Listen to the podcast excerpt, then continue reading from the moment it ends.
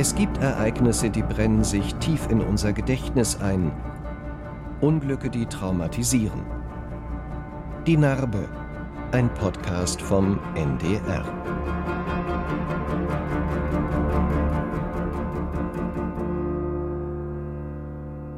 Diejenigen, die so eine Katastrophe unmittelbar erlebt haben, sind für immer verbunden mit diesem Schicksal. Rammstein gilt als die größte Flugzeugschaukatastrophe auf deutschem Boden. Wie kann man weitermachen, wenn ein brennendes Flugzeug in eine Zuschauermenge stürzt, in der man mit seiner Familie steht? Wie sehr bis heute, noch mehr als 30 Jahre später, Angehörige, Überlebende und auch Helfer diese Katastrophe quält, hören Sie in unserer Dokumentation. Und im Anschluss spreche ich mit dem damaligen Ministerpräsidenten von Rheinland-Pfalz, Bernhard Vogel, darüber und mit Hartmut Jatzko, dem Arzt, der damals die Verletzungen der Seele behandelt hat. Denn es geht um Bewältigung. Mein Name ist Anja Reschke. Ein unbeschwerter Tag im August vor 30 Jahren.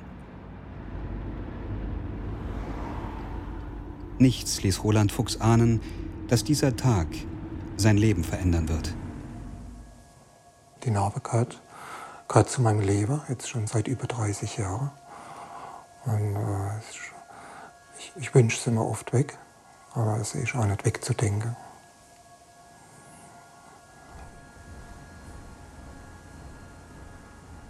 Wir sind relativ früh aufgestanden morgens. Wir mussten mindestens 90 Minuten oder zwei Stunden fahren dann. Unsere Tochter hat noch geschlafen auf dem Rücksitz. Und, äh, wir waren eine recht junge Familie. Unsere Tochter war fünf. Wir wussten, wir gehören zusammen. Und es war eine schöne Zeit, also es war das Schönste von der Welt eigentlich. Ja.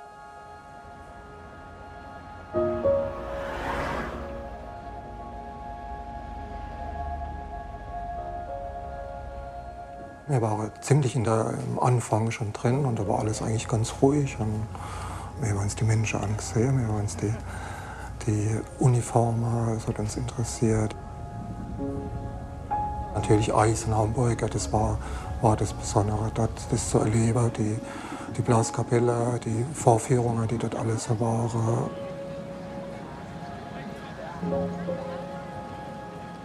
Aber Gefahr haben wir da eigentlich gar nicht gesehen. Wir, war, haben das Vertrauen gehabt, dass nichts passieren kann. So, das war, wir haben das gar nicht hinterfragt damals.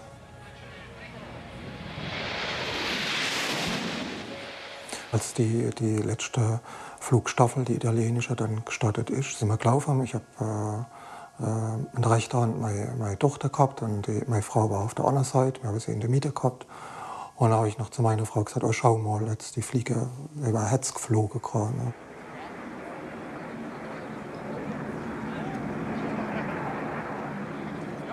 Und in dem Augenblick ist das passiert.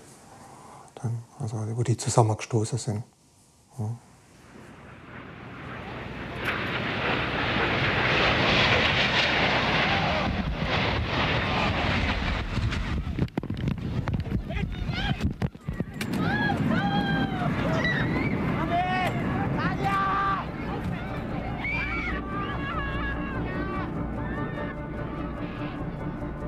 Ein Flugtag auf dem amerikanischen Luftwaffenstützpunkt Rammstein bei Kaiserslautern endete am Nachmittag mit einer Katastrophe. Tatsache ist, dass heute Nachmittag bei der Flugschau drei Flugzeuge der italienischen Staffel Frecce Tricolori in der Luft zusammengestoßen und runtergekracht sind. 70 Menschen starben, 450 wurden verletzt. Die Überlebenden kämpfen noch heute mit den furchtbaren Erlebnissen. Sie leiden noch immer an massiven psychischen Symptomen. Für viele Menschen ist die Katastrophe von Rammstein mehr als ein Nachrichtenereignis. Hat sie an ihre Grenzen geführt. Christopher Söhnlein ist einer von ihnen. Er war Ersthelfer im Krankenhaus. Ist mir schwach, wenn da die Psyche entgleist? Nee, ist mir ganz bestimmt nicht. Wahrscheinlich ist mir sogar ziemlich stark, wenn die entgleist. Und wenn man es zugibt. Traumatisierte haben Schwierigkeiten darzustellen, dass es ihnen so schlecht geht. Viele Menschen und auch Vorgesetzte zum Beispiel ähm, glauben das nicht richtig, sondern sagen, die sollen sich nicht so anstellen, die sollen machen, die sollen wieder so sein wie früher, aber das geht nicht. Was ich in meinem Inneren abspielt und das, was sich gefühlsmäßig abspielt, das kann man absolut nicht erklären. Das geht nicht. Das Trauma verändert sich, ganz klar, aber es bleibt.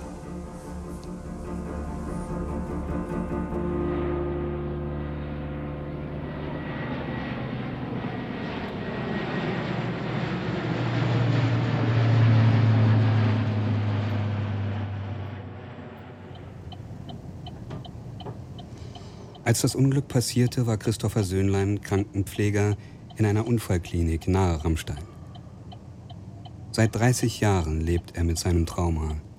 Und 30 Jahre hat er gebraucht, um sich dieser Krankheit zu stellen. Heute begibt er sich in Therapie. Ich bin halt sehr aufgeregt. Ich weiß nicht, was jetzt auf mich zukommt für die nächsten drei Wochen.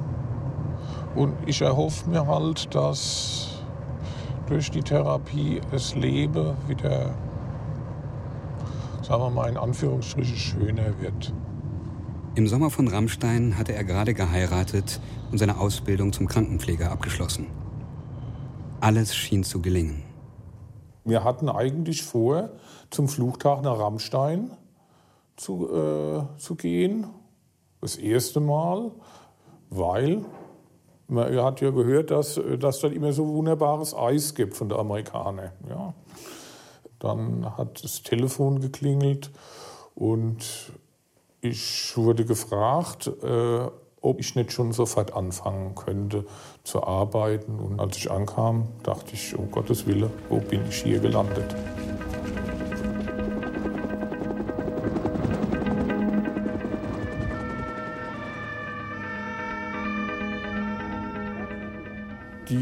Kollegen, die ja gearbeitet haben, die haben halt ihre Routine gehabt, ja, die mir total gefehlt hat. Ich habe ja vorher Verbrennung in dem Ausmaße gar nicht gekannt. Und das ist schon, das ist heftig.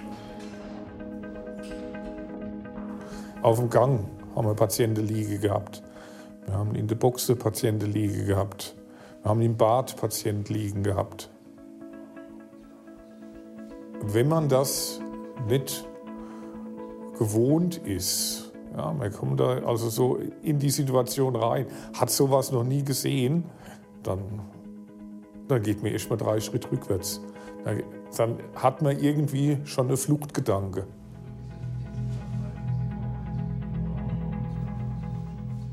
Aber man muss ja den Leuten helfen.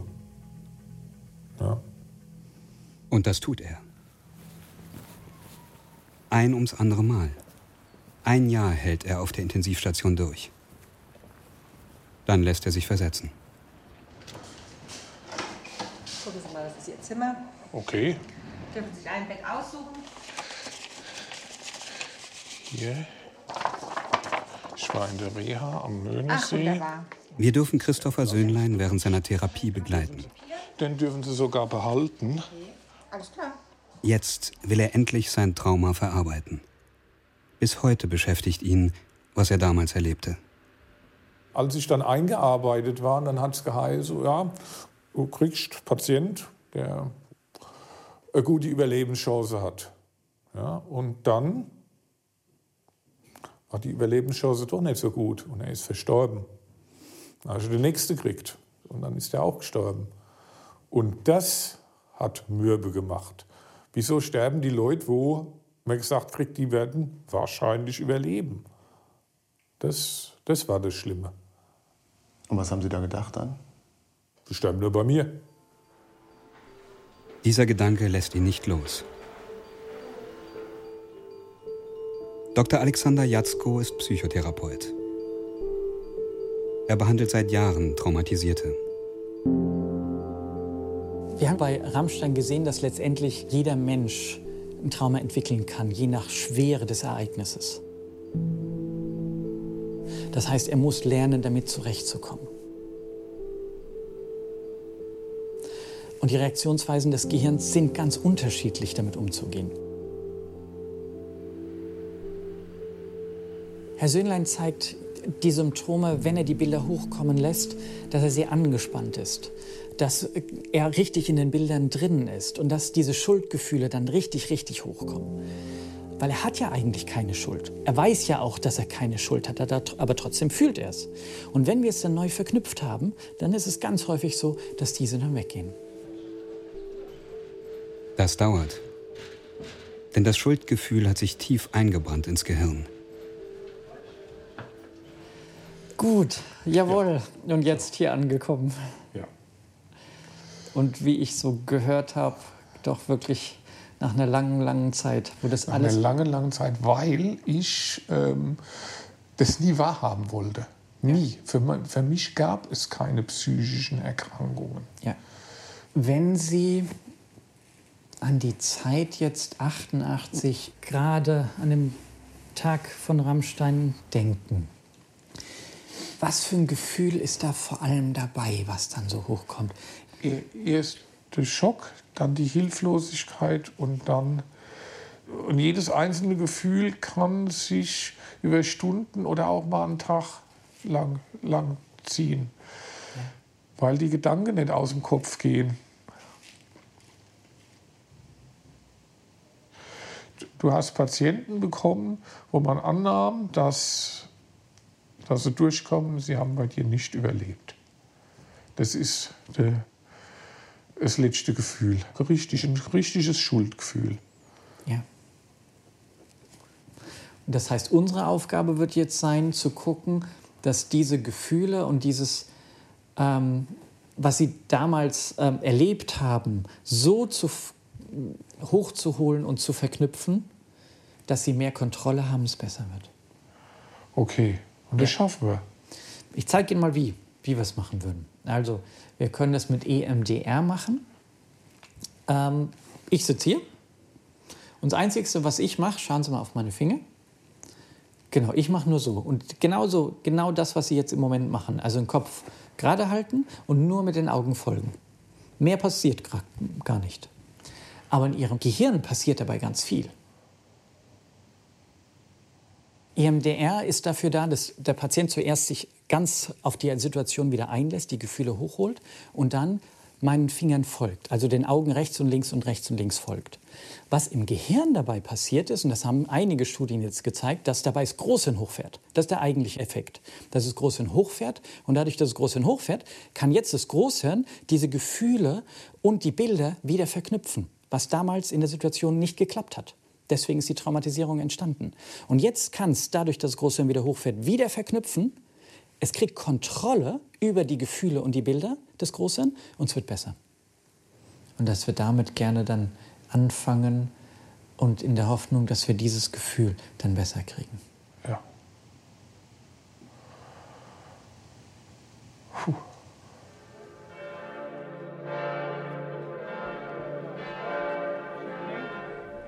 Sehr verehrte Mitgedenkende, liebe Betroffene, auch nach drei Jahrzehnten denken wir an die Menschen, die am 28. August 1988 ihr Leben als Folge der Katastrophe von Rammstein verloren haben. Viele Opfer leiden bis heute auch unter seelischen Qualen. Und auch das posttraumatische Belastungssyndrom ist inzwischen als Krankheit anerkannt. Das ganze Land. Roland Fuchs ist einer von ihnen. Er hat als einziger seiner Familie den Flugtag überlebt. Vor 30 Jahren geschehen ist. 70 Kerzen brennen und sie erinnern an 70 wunderbare Schöpfungen. Es war Karl Friedrich Abelein, Carmen Fuchs und Nadine Fuchs. Ich wünsche mir oft ein ganz normales Leben ohne Einschränkungen, seelische Einschränkungen oder körperliche Einschränkungen, wünscht sich jeder. Und gleichzeitig will ich, es ist geschehen, ich kann es nicht rückgängig machen und will dann gleichzeitig das auch natürlich nicht vergessen. Dass es vergessen wird, dass ich es vergesse. Das äh, ist ein Widerspruch an sich, aber trotzdem wichtig. Beides war mir wichtig.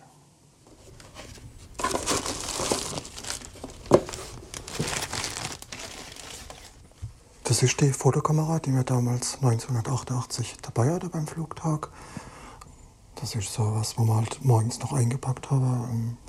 So die, ja, und dort im Flugtag kann ich mich noch erinnern an den Fotoapparat, das wir fotografiert haben. Meine Frau hat die noch am Handgelenk getragen und ich habe die später von der Kriminalpolizei bekommen. Das Solo-Flugzeug, das dort dann äh, explodiert ist, das ist eigentlich wirklich direkt auf uns zugekommen. Dann.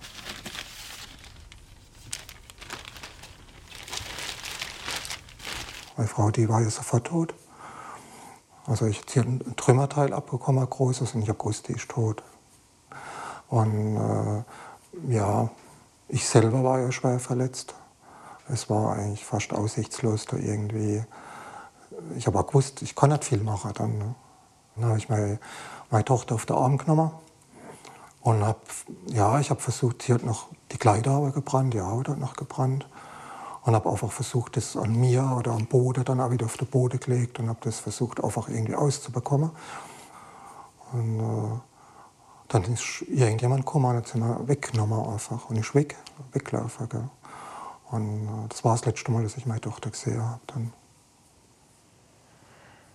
Das Schreckliche war, das kleine Kind, von dem man nicht wusste, wer, wer sie überhaupt ist. Sie war mhm. ohne, ohne Vater zu uns gekommen. Mhm.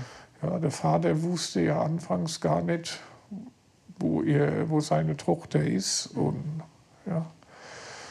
Anfang hat man gedacht, sie wird das nicht überleben. Dann kam eine, eine Zeit, wo man gesagt hat, oh, ja, das, das schafft sie und dann hat sie es doch nicht gepackt. Ja.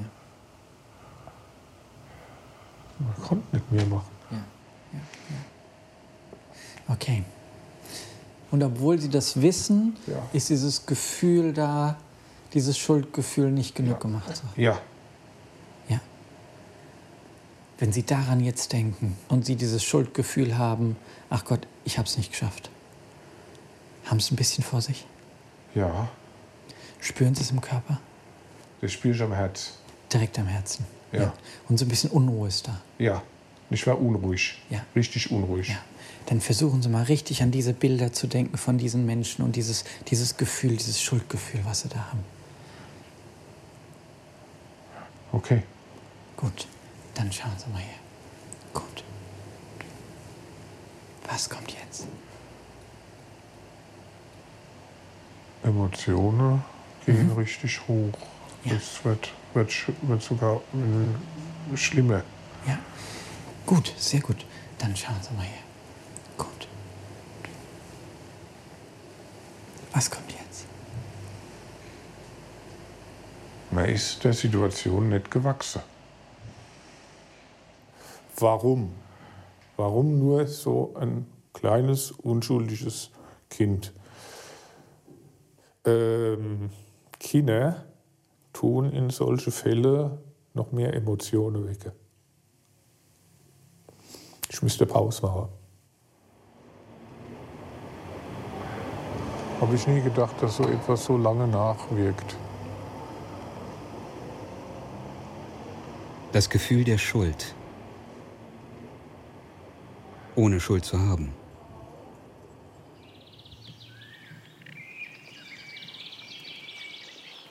es wird mich, wird mich verbittern, immer dort die Schuld zu suchen oder jemand die Schuld, der auch gar nicht greifbar ist, äh, demjenigen die Schuld zu geben. Ich, ich finde selber, wenn ich jemand die Schuld gebe werde, dann wäre ich selber, dann bin ich das selber. Das war meine Idee, nach Rammstein zu fahren. Meine Tochter hat, da wäre es wahrscheinlich lieber gewesen, an dem Tag in den Baggersee zu fahren oder ins Schwimmbad. Deswegen gebe ich mir eigentlich da mal die Schuld, dass ich, da, dass ich das organisiert habe, dann geplant habe. Obwohl rational ist ja klar, dass Sie keine Schuld haben. Ja, trotzdem machen wir das.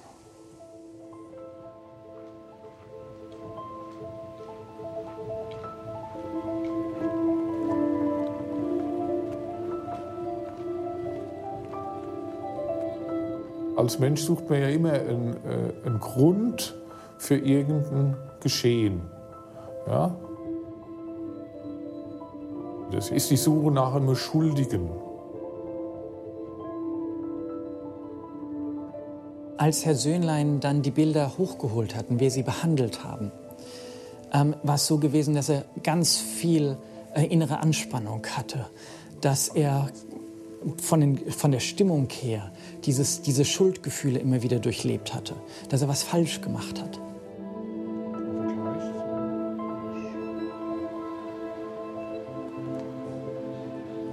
Und als wir dieses verknüpfen konnten, war es so, dass es eine deutliche Besserung gab. Dieses, dieses Schuldgefühl konnte immer mehr aufgelöst werden.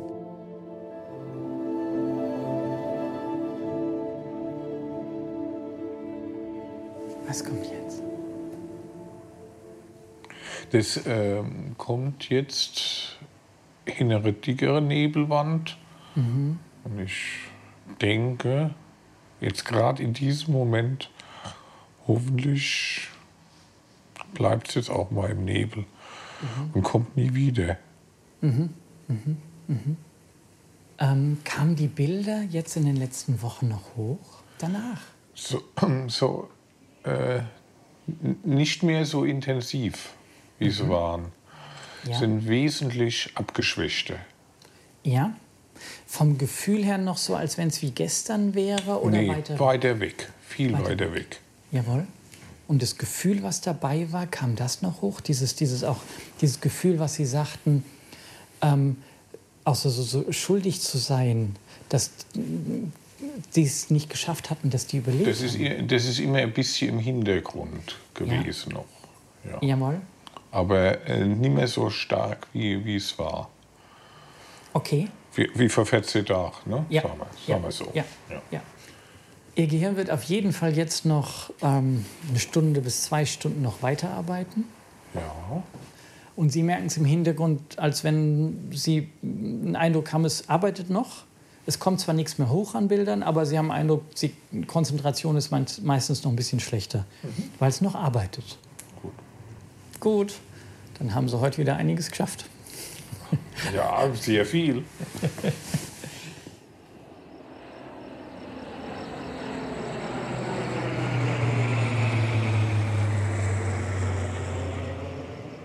Roland Fuchs fährt immer wieder nach Rammstein. Es kostet manchmal Überwindung, hierher zu kommen, so wie es eigentlich ist, das, der Ort wo das, das ganze Unheil war und so. Und trotzdem merke ich, dass ich innerlich ruhig bin wieder und dass es besser geht. Und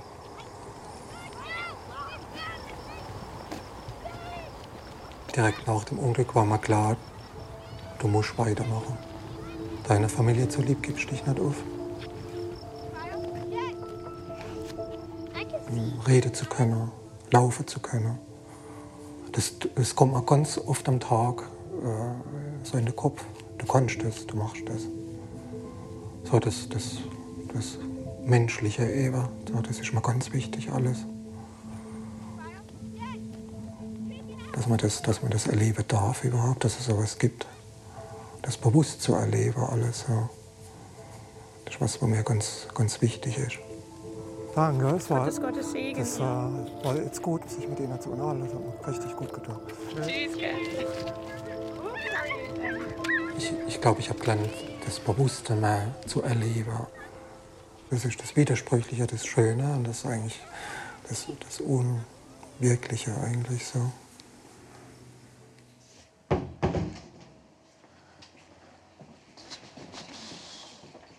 Meine Therapie ist jetzt vorbei und das hat mir persönlich viel gebracht. Mir geht's gut.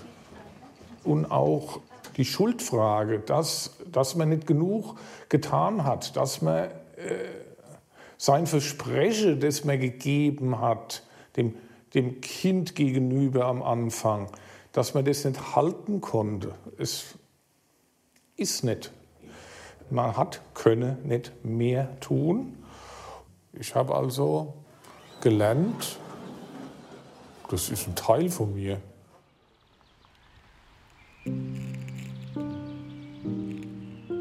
Christopher Söhnlein fasste Mut, sich hier an dem Gedenkstein mit Roland Fuchs zu treffen. Nach 30 Jahren. wenn man als, als Vater äh, nicht mehr zu seinem Kind kann, wenn es im Sterben liegt, dann äh, schon was Schlimmes. Ne? Und dann eben die Menschen zu sehen oder zu treffen oder mit denen zu reden, die das nach einem noch konnten, dann. Das ist klar, das ist was Wichtiges.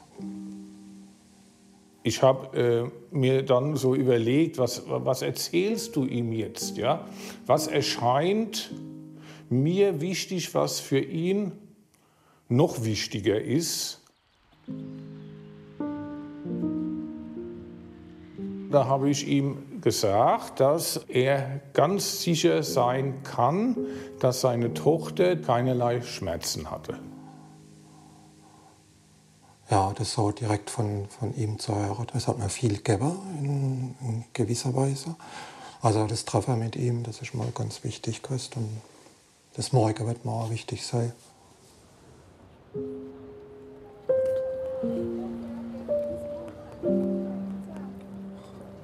Heute, fünf Monate nach ihrer ersten Begegnung, treffen sich die beiden ein zweites Mal.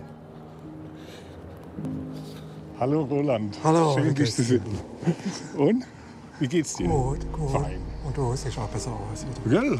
Bisschen besser, ne? Alles letzte Mal. Ja, doch. Ja. Geht das gut? Jo. Es gibt ganz wenig Menschen, die, die Nadine und die gek- also die sie gekannt haben, gab es viele, aber ganz wenig Menschen äh, sprechen über sie noch. Oh Gott. Durch das, dass sie, dass sie erwähnt werden, auch mit Namen erwähnt werden, machen sie äh, sagen wir, ein ganz klein bisschen lebendig wieder. Ich habe den Anschein gehabt, dass das jetzt für ihn in Ordnung ist. Und das ist wichtig für mich. Ja. Na komm, jetzt haben wir, ne? Ja, die Verbindung, die ist eben durch Rammstein gegeben, durch das Unglück. Und es wird auch mal 50 Jahre später immer noch beschäftigen.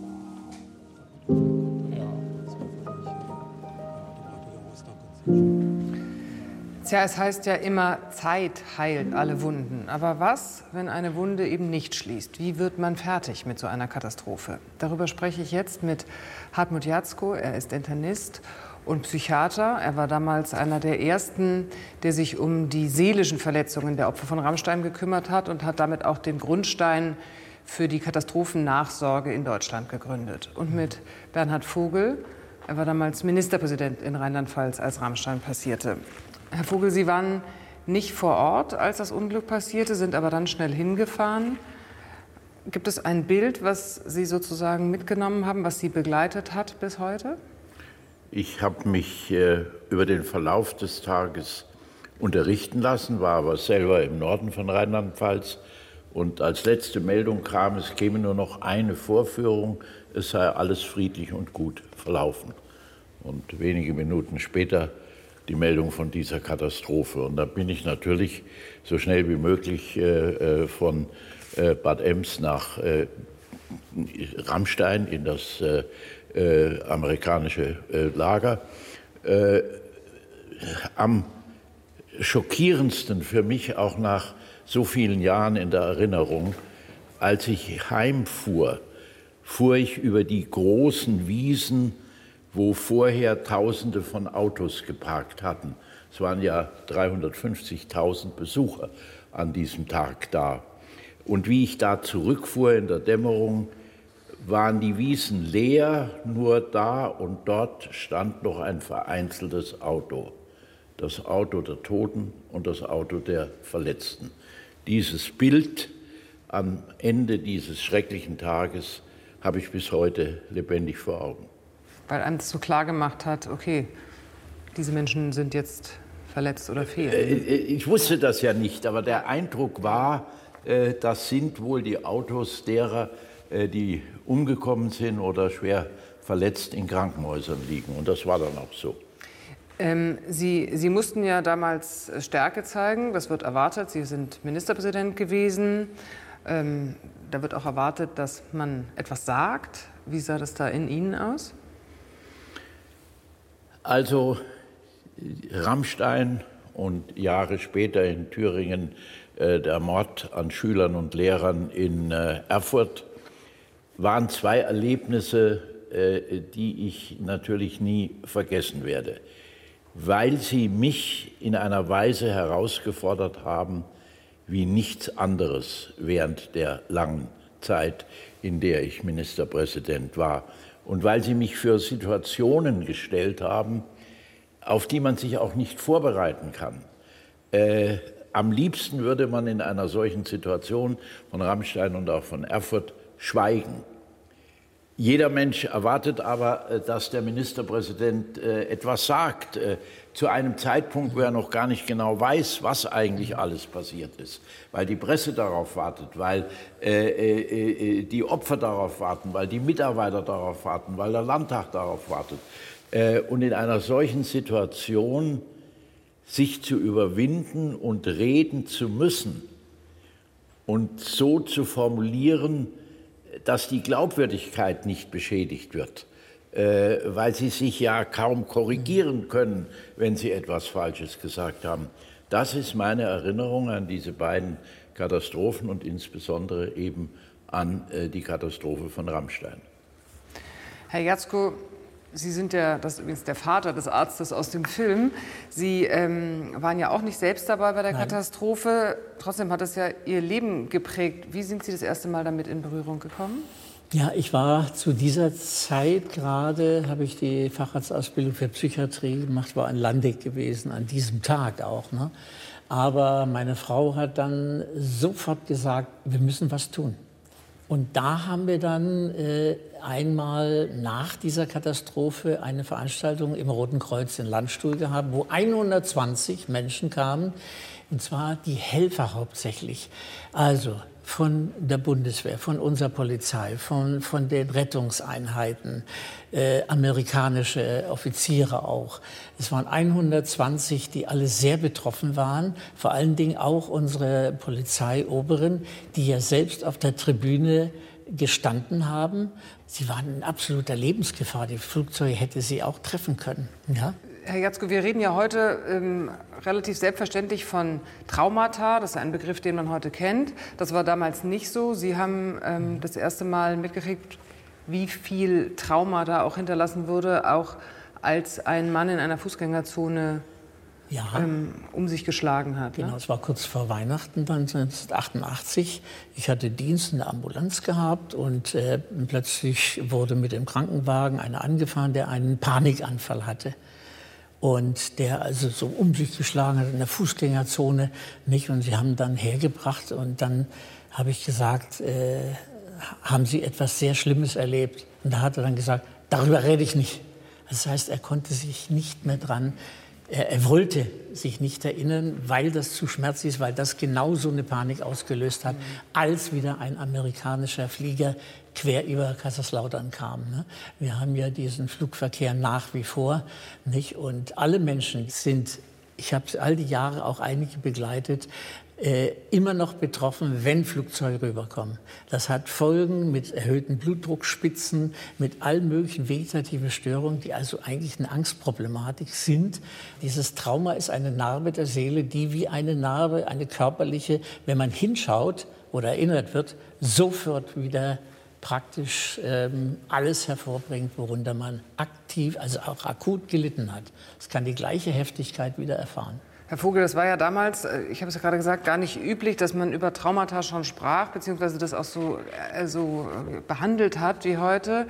War Ihnen auch schon damals klar, dass da irgendwie Verletzungen bleiben, die man behandeln muss? Naja, also das war mir selbstverständlich klar. Und das ist ja nicht nur in der Folge Rammstein äh, so gewesen, sondern nach jedem äh, ungewöhnlichen Lebenserfahrung, ja. die jemand macht. Das war natürlich genauso bei den Lehrerinnen und Lehrern der, im Gymnasium in Erfurt der Fall. Und das war natürlich der Fall äh, nach einem Zugunglück. Also diese, was man heute Traumatisierung nennt und was der Arzt viel besser erklären kann wie ich, äh, der Vorgang, dass wenn man etwas Exzeptionelles erlebt, man damit möglicherweise sein ganzes Leben nicht fertig wird oder jedenfalls es nicht vergisst. Äh, ich bin nicht traumatisiert durch diese zwei Katastrophen, aber ich weiß, dass ich mein Leben bisher und auch in Zukunft diese beiden Vorgänge selbstverständlich nicht vergessen werde. Herr Jatzko, Herr Fuchs sagt ja in dem Film, dass er sich oft ein normales Leben ohne seelische Einschränkungen wünscht. Geht es überhaupt, dass man sozusagen weitermacht, damit fertig wird und trotzdem nicht vergisst? Nein, eigentlich nicht. Äh, wir wissen das auch von Holocaust-Überlebenden, ne? dass die häufig zwei Generationen nicht darüber sprechen konnten. Nicht, weil sie nicht wollten oder andere nicht belasten wollten, sondern dann kommen die eigenen Erinnerungen, die Bilder, die Schreie der Menschen, das alles wieder hoch in dem Moment. Und sie haben dann tagelang Albträume mit Schweißausbrüchen. Ja, das ist immer so, da sieht man, dass im Gehirn auch die vegetativen Zentren mit aktiviert werden. Und das sind also Symptome, worunter Menschen unendlich leiden können, die aber oftmals in der Medizin nicht als Traumatisierte erkannt werden, sondern da wird der Blutdruck behandelt, wird das. Und man fragt nicht, ab wann war es, wo ist der Täter so ungefähr für diese Symptome, worunter Menschen leiden und unter Umständen ein verkürztes Leben dadurch haben. Warum tun wir uns denn dann trotzdem so schwer, oder man sah es jetzt auch in dem Film, wie der Täter anzuerkennen, dass die Seele verletzt ist und dass man Hilfe braucht? Also klar, also vor 1988 gab es das ja nicht. Und wir haben ja immer noch die schlimme Vergangenheit. In der Nazizeit konnte ein Soldat, der nicht mehr in den Kampf gehen konnte, der wird unter Umständen erschossen. Wegen Feigheit vor dem Feind. Ja, und wir haben immer wieder auch in der gesamten Geschichte schon im Alten Testament und so überall Beschreibungen von äh, Traumata. Also, dessen, äh, ja. Ihre Generation ja. hat die große Leistung vollbracht, das erklären zu können. Ja. Aber das Phänomen ist nun in der Tat äh, uralt. uralt. Das äh, und zwar, also wenn Sie so wollen, bis am ja. Anfang des Alten Testaments. Sicher schon. Der Säbelzahntiger äh, hat einige. Man muss sogar fürchten, ja. Äh, äh, dass bei Kain und Abel ja. der, der seinen Bruder erschloss, erschloss, äh, erschlagen hat, bis zu Lebensende darunter gelitten hat, weil das für ihn ein traumatisches, wie Sie jetzt sagen würden, Erlebnis. Das erzählt auch der Roland im Film, dass er Schuldgefühle hat, dass er an diesem Sonntag mit seiner jungen Frau und seiner fünfjährigen ja, Tochter nach Rammstein gefahren ist. Das ist natürlich Unsinn. Äh, naja, äh, sagen äh, wir, ne? Ja. Aber es kann jeden treffen. Es kann jeden treffen und man weiß nicht, was hier zu diesen Verknüpfungen bzw. Blockierungen im Gehirn führt. Es kann sein, dass ein Mensch nur um die Ecke gestanden hat, hat es gar nicht mitbekommen. Er gehört aber mit zu diesem traumatischen Erlebnis der anderen.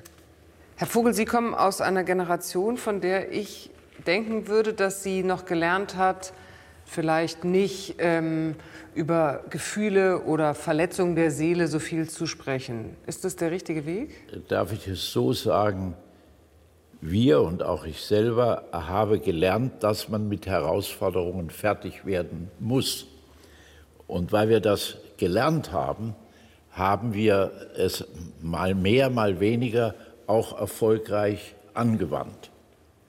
Das heißt, Sie würden schon sagen, man kann mit Verletzung der Seele fertig werden, wenn man das eine äh, Sache Man muss zumindest versuchen, fertig zu werden. Wenn man von vornherein sagt, ich werde damit nicht fertig, verbaut man sich den Weg in die äh, Zukunft.